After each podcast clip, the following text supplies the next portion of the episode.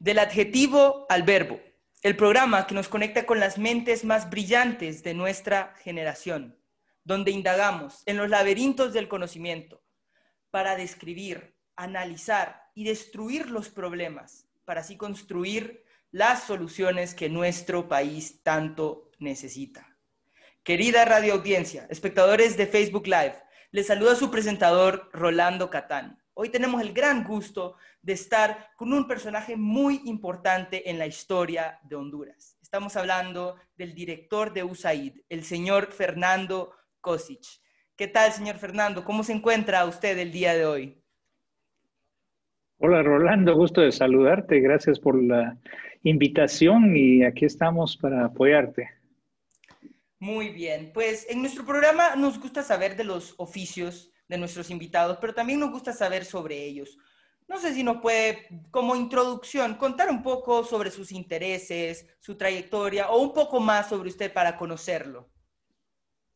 Bueno, mira, yo soy ingeniero civil uh, y tengo una maestría eh, en eh, seguridad nacional y recursos industriales. Uh, y uh, yo crecí en Guatemala. Y te soy sincero, eh, un país muy similar, con muchos desafíos bastante similares a lo que pasa a Honduras. Y, yo me recuerdo como un joven, uh, casi como tú, que, que, quería ver que las cosas cambiaran. Y yo siempre me ponía a pensar, si alguna vez tuviera la oportunidad de invertir, de tener las herramientas para hacer algo al respecto, qué es lo que haría. Y, y la verdad, de cuando el gobierno de Estados Unidos me asignó a Honduras, dije yo, bueno, ahora es la oportunidad de venir a, a Honduras y tratar de ver si logramos hacer un cambio en este país uh, con las herramientas que el gobierno me ha dado la oportunidad de manejar. Muy bien, qué, qué excelente, qué excelente que tenga ese compromiso con ayudar a los demás y ayudar a, Honduras específicamente. Eh, me gustaría entrar un poco en los temas de, que ha estado manejando USAID. Eh, empezando por eh, su participación con la sociedad civil. Pues USAID busca autofinanciarse principalmente mediante cuatro puntos. La autosuficiencia mediante el empoderamiento de los gobiernos asociados, aprovechando las asociaciones estratégicas con el sector privado, alineando los recursos estratégicamente y eh, redefiniendo las relaciones de desarrollo cuando los países asociados muestran niveles avanzados. O sea, si no me equivoco, el gobierno de los Estados Unidos invierte en el país. Em, con su experiencia, en su experiencia personal, en el periodo que usted ha estado en Honduras, ¿cómo describiría la cultura de colaboración multisectorial en Honduras? Bueno, yo creo que hay un reconocimiento ah, dentro de la sociedad de que hay problemas bastante serios que tienen que ser abarcados. Hay un reconocimiento de que la corrupción que se ha dado en años pasados tiene que parar.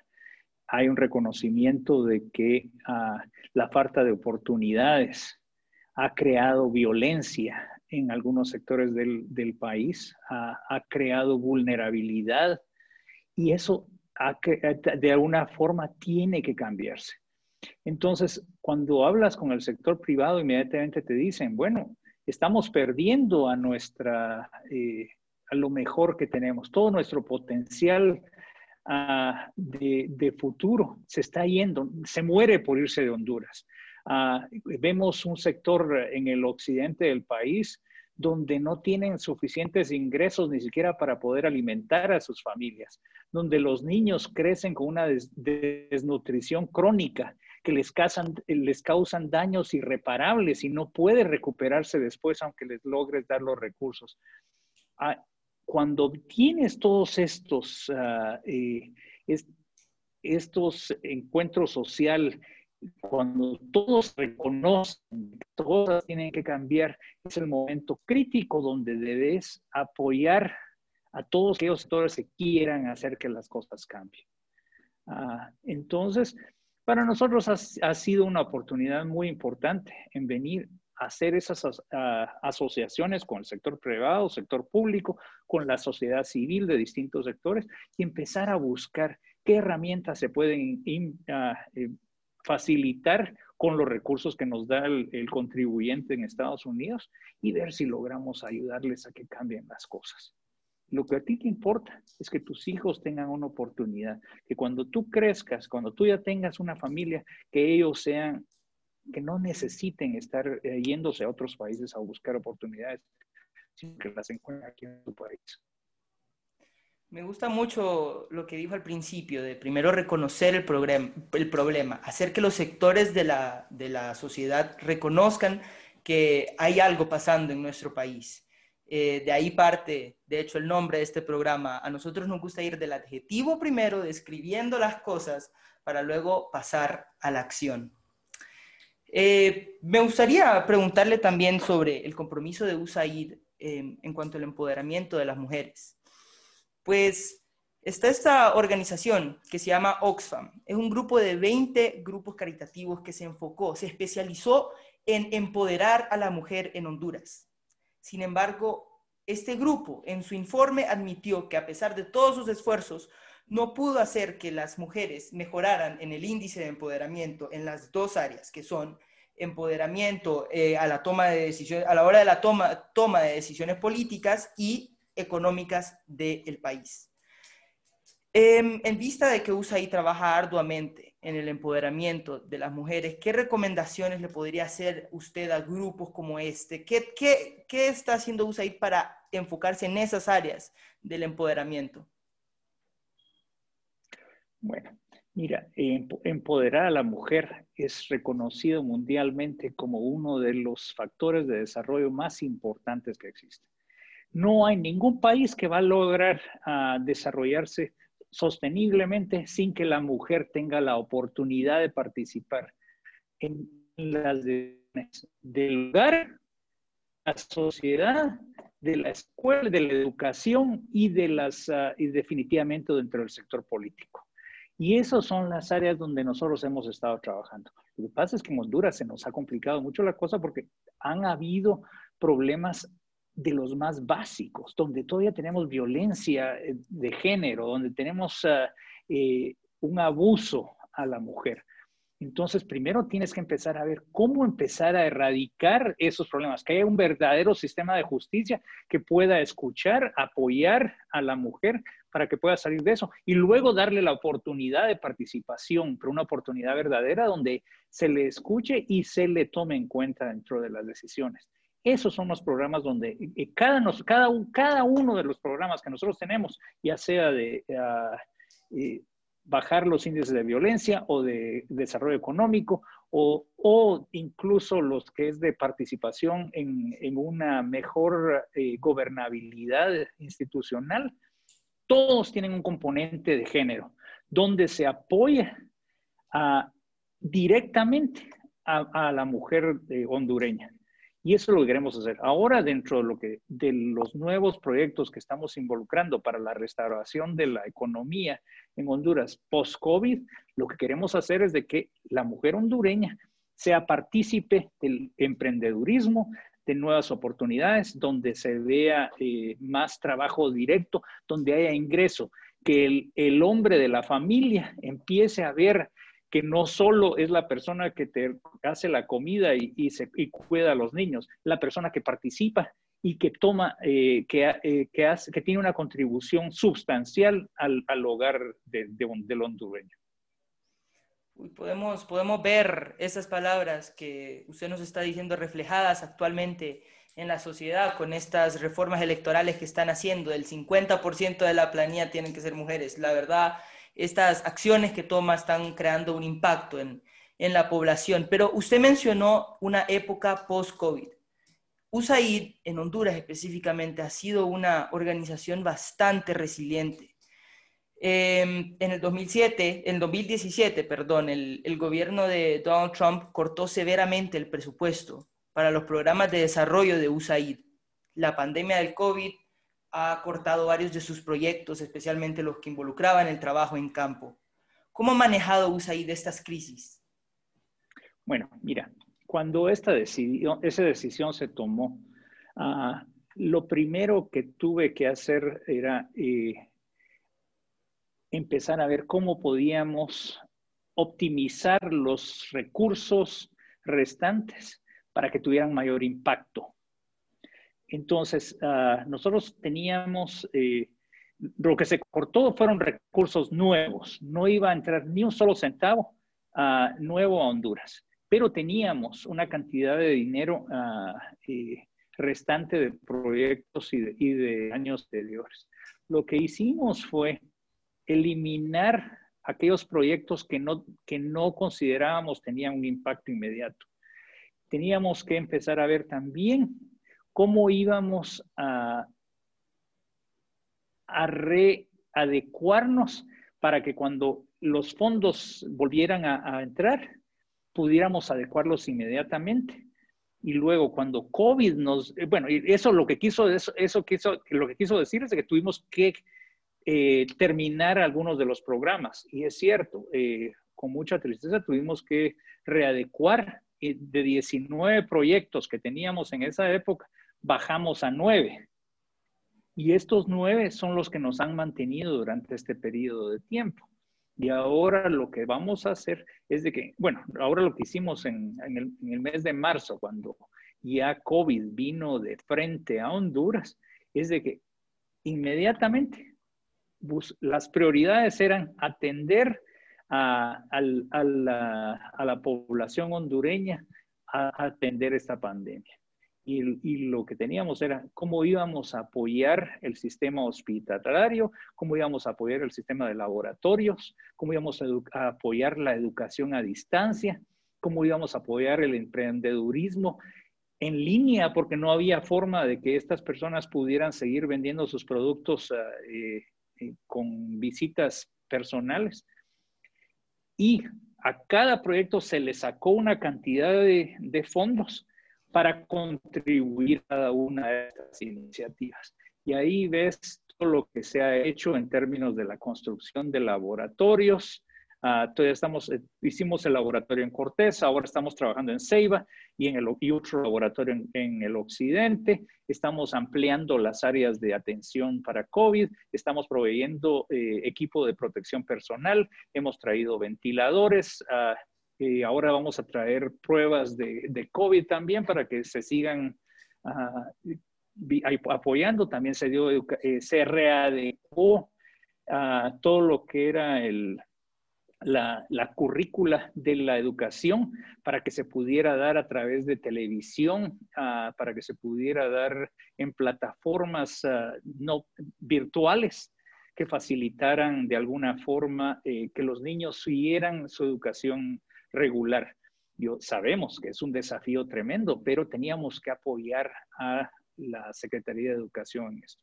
Así es de que en eso estamos. Y ahora lo que ya se firmó un nuevo acuerdo de América Crece, donde se van, a poner, se van a poner a disponibilidad una gran cantidad de préstamos para apoyar todo lo que es el sector productivo. Lo que queremos es de que de alguna forma haya más eh, inversión privada dentro de Honduras y que cuando la pandemia permita que haya más ah, movimiento, realmente los empleos empiecen a generar rápidamente y, la vida eh, vuelva a su normalidad eh, sin mayor, eh, sin, más atrasos. ¿ah? Se me viene a la mente el, proyecto de USAID, de lectores a líderes. Este, este proyecto se ha tenido que adaptar y, pues se ha adaptado muy bien. Es un proyecto en donde normalmente era de trabajo educativo social, donde los estudiantes de último grado iban, les enseñaban a leer a, no sé, a personas con alfabetismo y eh, tuvieron que adaptarse a virtualizar la educación.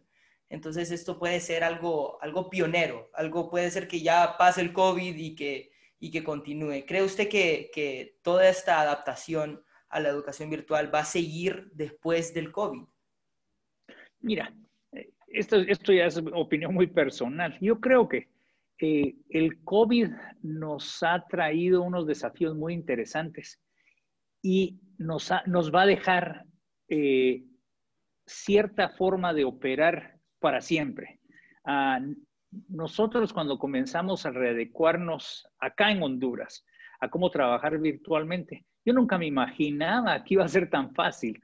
inmediatamente establecimos plataformas ah, virtuales ah, y regularizamos todo lo que son las reuniones, eh, el tema de, revisión de documentos, firmas, ah, transferencias. yo estoy sorprendidísimo de la cantidad de cosas que podemos hacer virtualmente.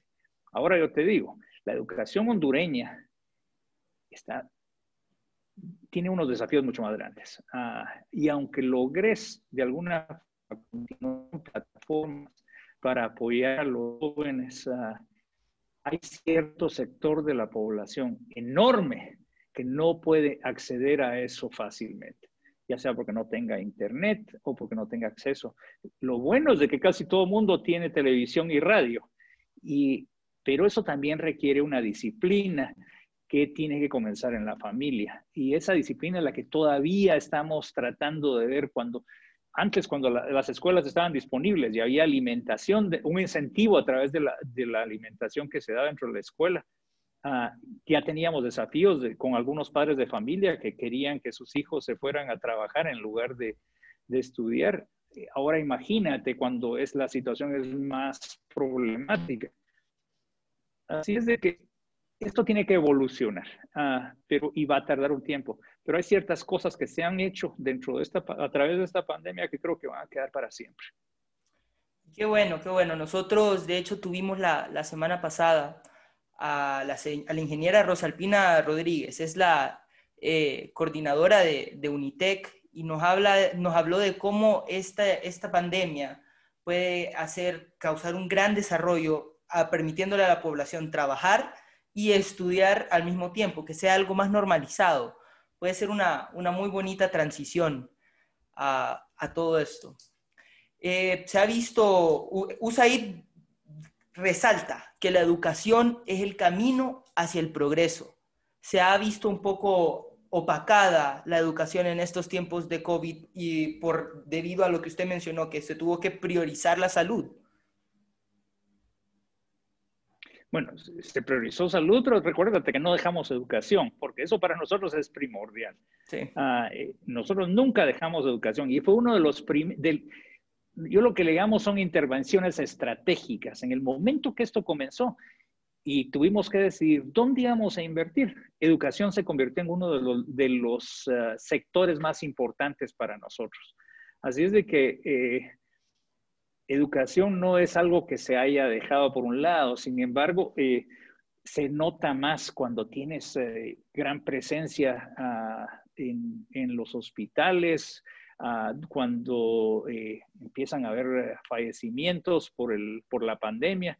es mucho más mediáticamente se nota más que el, tema de educación, pero educación nunca ha sido un sector que hemos abandonado y lo vamos a seguir uh, dentro de la nueva estrategia.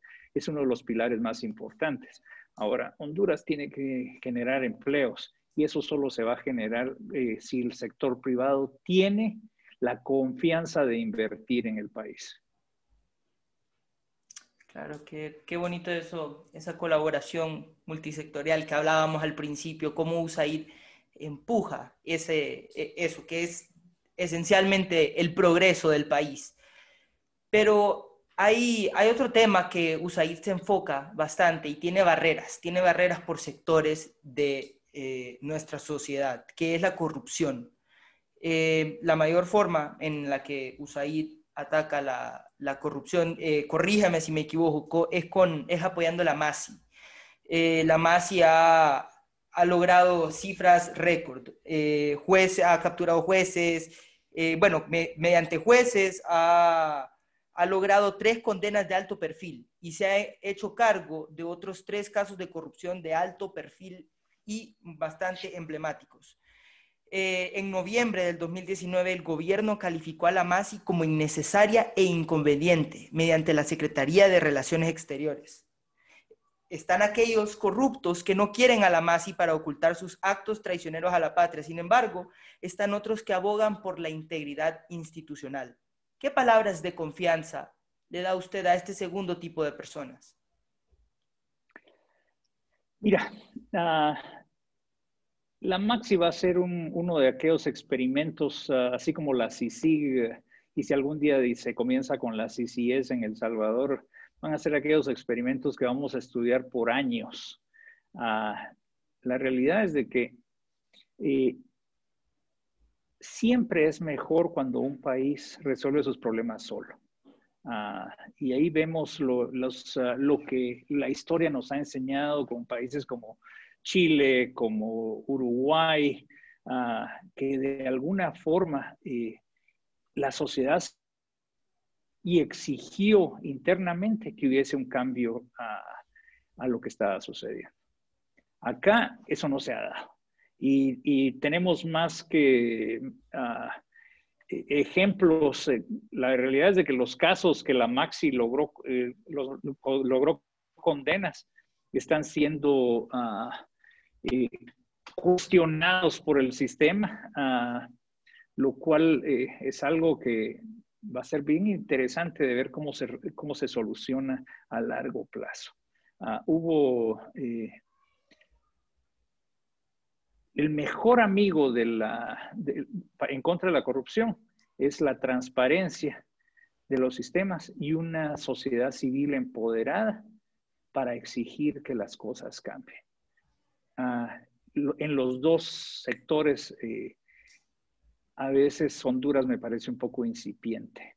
Ah, nosotros creemos de que ustedes los que, lo que les conviene empezar a, exigir que haya, más transparencia, que cualquier proceso, imagínate que ustedes tuvieran un proceso en el que tú puedas meterte al internet y ver exactamente cuánto dinero gana un ministro, eh, no solo en su salario regular, pero cualquier viático, cualquier cantidad adicional que se le pueda asignar.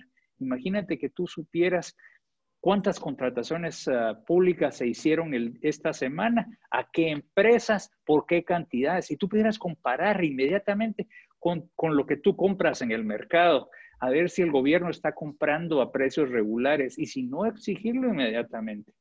Para nosotros, nosotros seguiremos apoyando al CNE, a la, eh, porque creemos de que de alguna forma es uno de aquellos eh, de aquellas entidades de sociedad civil que continúan ah, de alguna forma eh, cuestionando las cosas que no se están haciendo bien.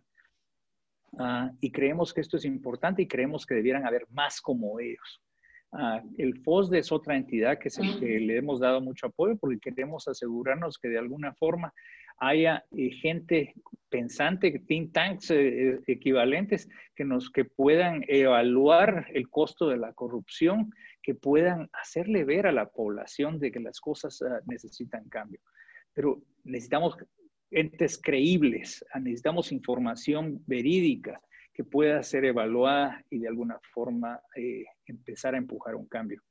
La verdad es que la gente tiene que saber qué están haciendo sus gobernantes y en qué se están utilizando los recursos del pueblo. Considera entonces que el verdadero cambio está en los ciudadanos y no en ningún, no en ningún ente en específico, sino en la sociedad. Correcto. Eh, la Maxi ah, o cualquier otro eh, o cualquier otra entidad van a venir, van a de alguna forma despertar uh, el, ah,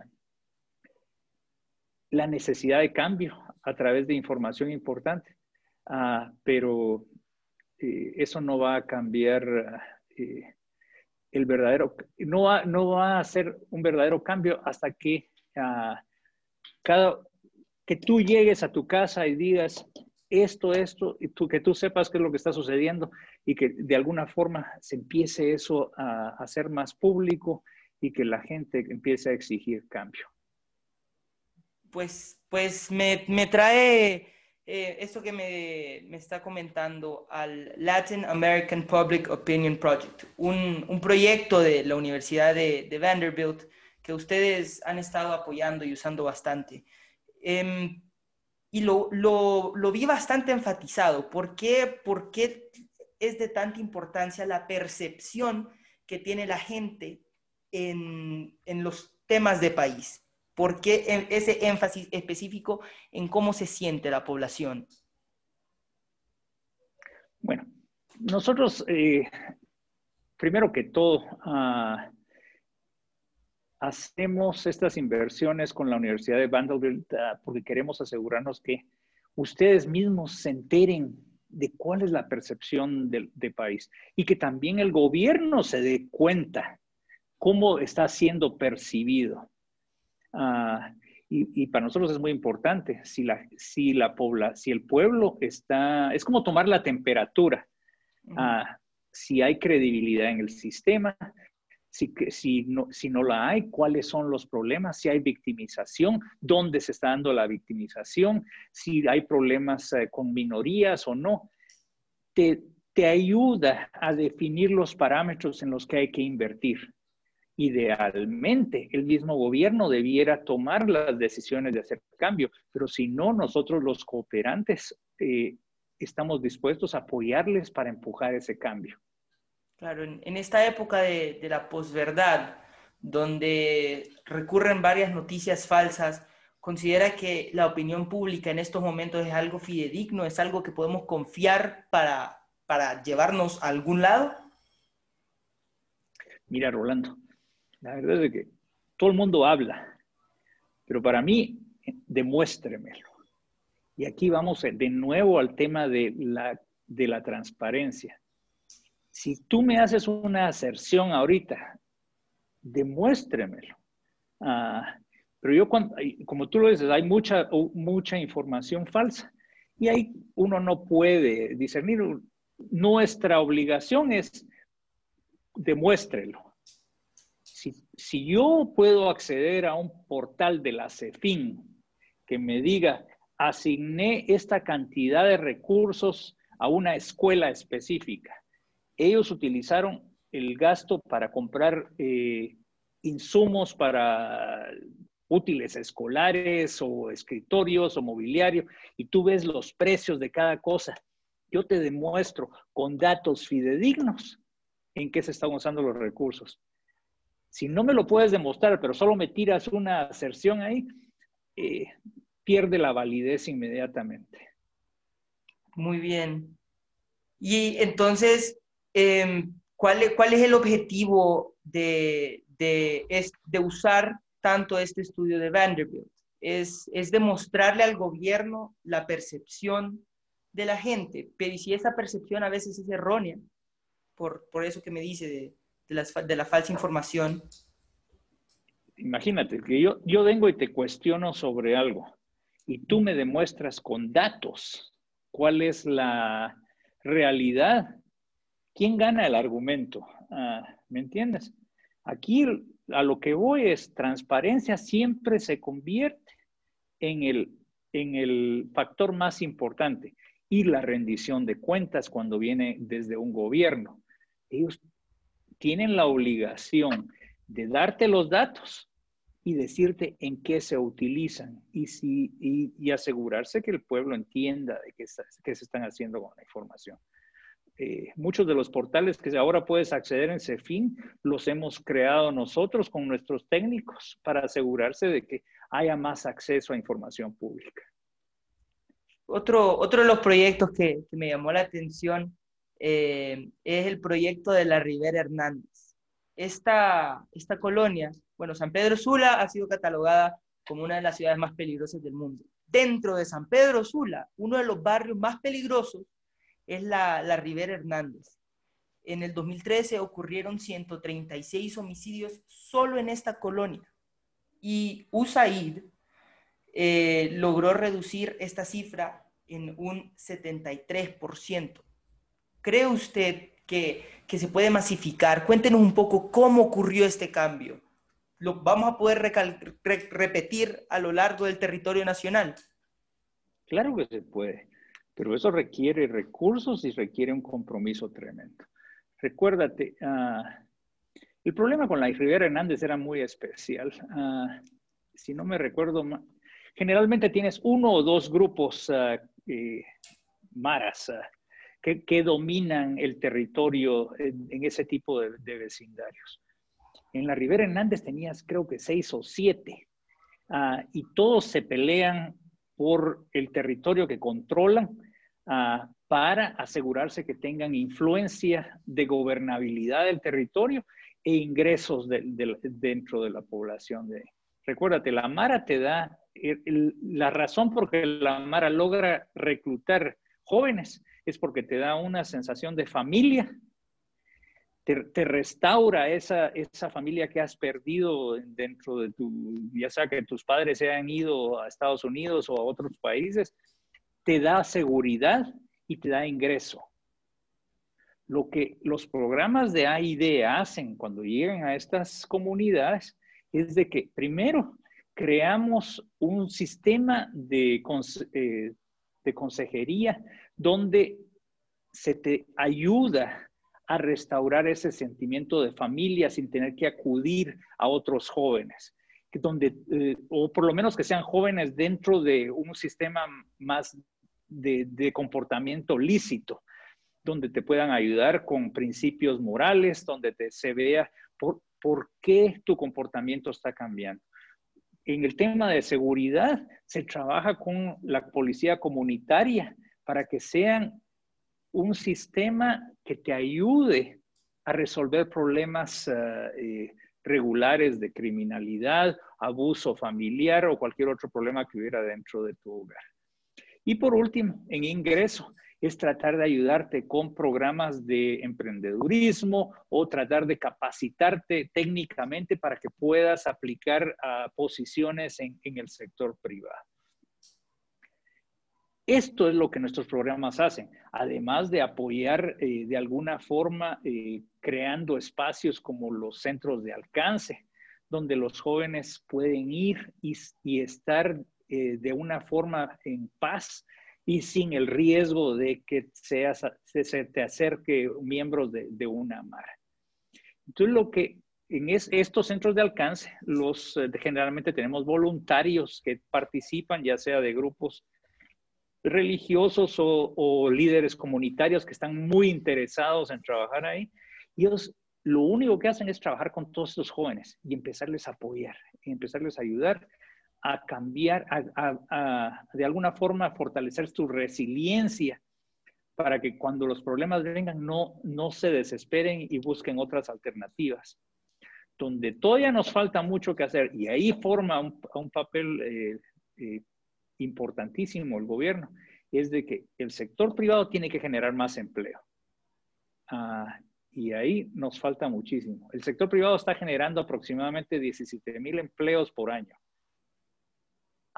se estima que cada año 169 mil jóvenes hondureños están listos para entrar al sector laboral. Así es que solo un 10% se está satisfaciendo. Ese es el verdadero problema ah, en tratar de, buscar soluciones a estos problemas. Sin embargo, ya, ya hemos probado que los modelos funcionan y, los hemos llevado a los, a los vecindarios más difíciles. Eh, te puedo mencionar el Bonitío en La Ceiba, donde eh, bajamos los asesinatos a cero en uno de los años donde estuvimos trabajando. Así es de que sí se puede. Usted, usted mencionó el, el, sector privado, que le falta mucho trabajo, que tiene que generar empleos. Eh, ¿Quién considera usted que necesita generar empleos? ¿De quién es la responsabilidad? ¿De los grandes empresarios o de las MIPIMES? O incluso de la cultura hondureña, que tenemos que apoyar más lo nuestro, apoyar más ahorita en Estados Unidos hay una cultura muy fuerte de apoyar lo, hecho en casa, de, incluso boicotear los productos importados desde China. Eh, ¿Cree usted que nosotros nos falta un poco ese sentimiento o cómo calificaría la cultura hondureña? Bueno, ese es un debate. El debate de, hecho en casa es algo que ah, lo podemos ver de, un, le, podemos, le podemos ver lo positivo o lo negativo de una u otra forma. Para mí lo más importante es de que tú puedas, si tú tienes un dinero para invertir, que tú puedas llegar y decir, el sistema hondureño me va a ayudar, va a eh, si yo entro en una disputa con mi inversión, yo voy a, voy a tener la oportunidad de, utilizar mis recursos y, hacer lo que pueda con ellos. No van a venir a quitarme eh, eh, entes corruptos mis ingresos, no voy a tener problemas de, que el sistema legal no me ayude.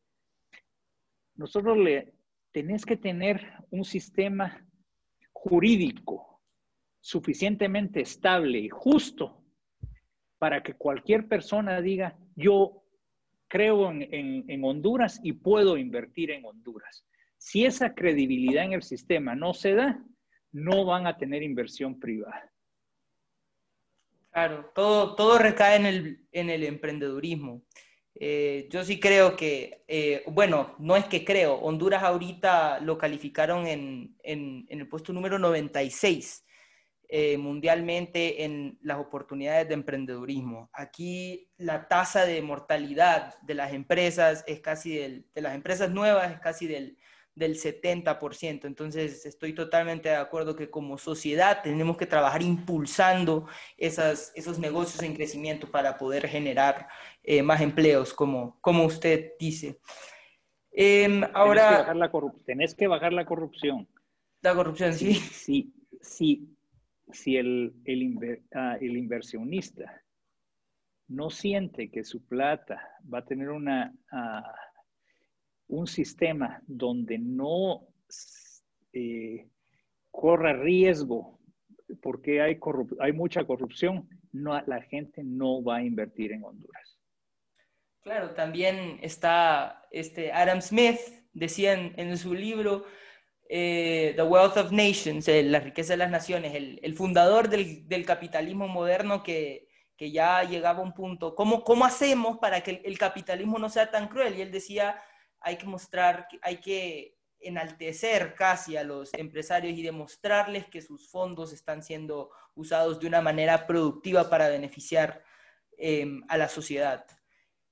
Pero me gustaría hablar, eh, ya se nos está acabando el tiempo y, me gustaría de verdad preguntarle sobre em, un poco más específico del enfoque de USAID eh, en la educación. Em, se enfocan en tres eh, puntos principales, las reformas al sector educativo, las formas alternativas de enseñanza y la capacitación de docentes.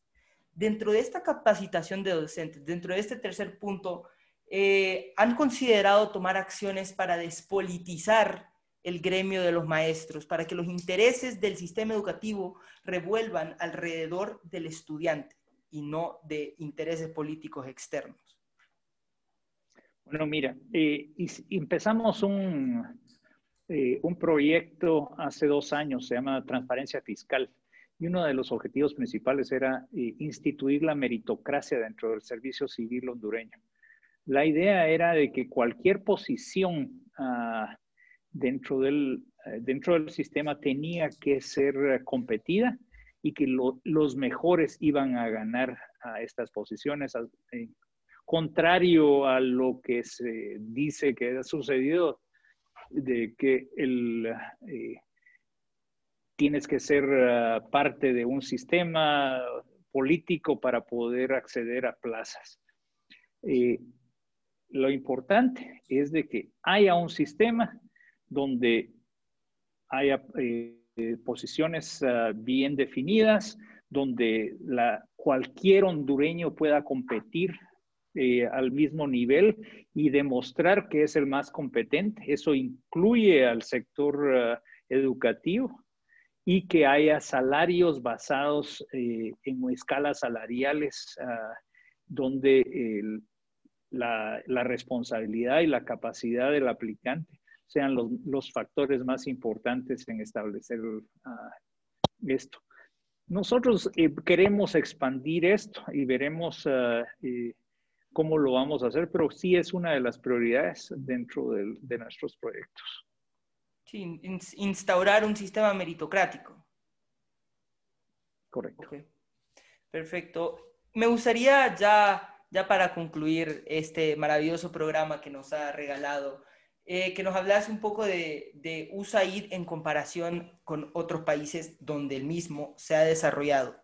Eh, ¿Cómo se posiciona en Honduras? Eh, en alguna circunstancia, Honduras ha presentado alguna barrera única y sin precedentes a este proyecto y a la misión del mismo. No estoy seguro si te entiendo la, como en Honduras, Honduras le ha presentado a USAID algún problema en particular que no se ha visto en ningún otro país. Mira, no, la, verdad es que el tema de desarrollo siempre es bastante similar en, muchos de los países donde trabajamos.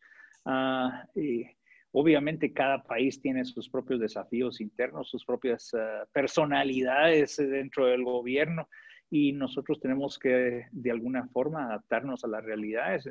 Siempre tenemos eh, mucho, todo nuestro trabajo está basado en datos, entonces hacemos evaluaciones bastante rígidas de, la situación eh, económica, del deseo de, del gobierno de hacer cambio, del deseo de la población de que haya cambio y también de alguna forma qué capacidad existe dentro del sistema para instituir ese cambio. Esos son los factores más importantes que nosotros usamos para evaluar en qué vamos a invertir nuestros recursos y ver si encontramos oportunidades importantes donde, donde podamos hacer cambio rápido. Ah, siempre, siempre tienes que buscar el low hanging fruits, pero con jamás quitarte de la cabeza el largo plazo. Entonces, busca eh, quick gains, ganancias rápidas, pero jamás se te olvide el desarrollo a largo plazo.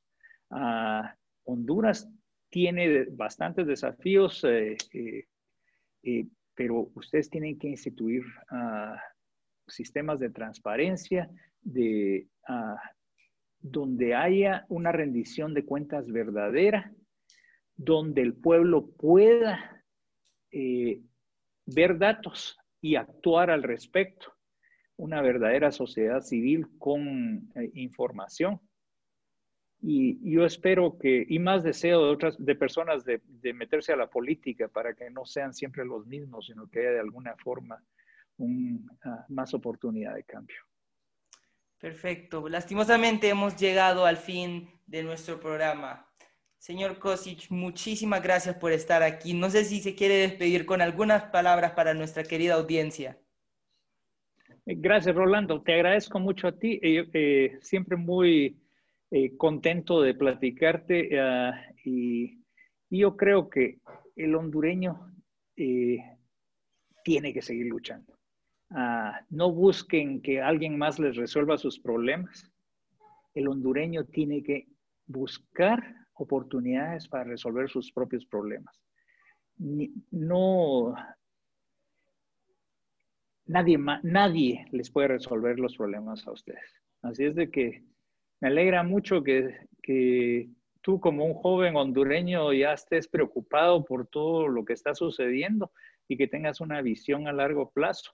Eso lo tienes que inculcar a tus compañeros y a tus amigos y al pueblo porque solo el hondureño va a cambiar Honduras. Precisamente esa es la, la misión del adjetivo al verbo. Pues esto ha sido todo. Eh, recuerden nuestra audiencia que sintonizamos todos los miércoles de 4 a 5 por la Super 100 y los miércoles igualmente de 11 a 12 pm por Facebook Live. Señor Kosic, muchísimas gracias.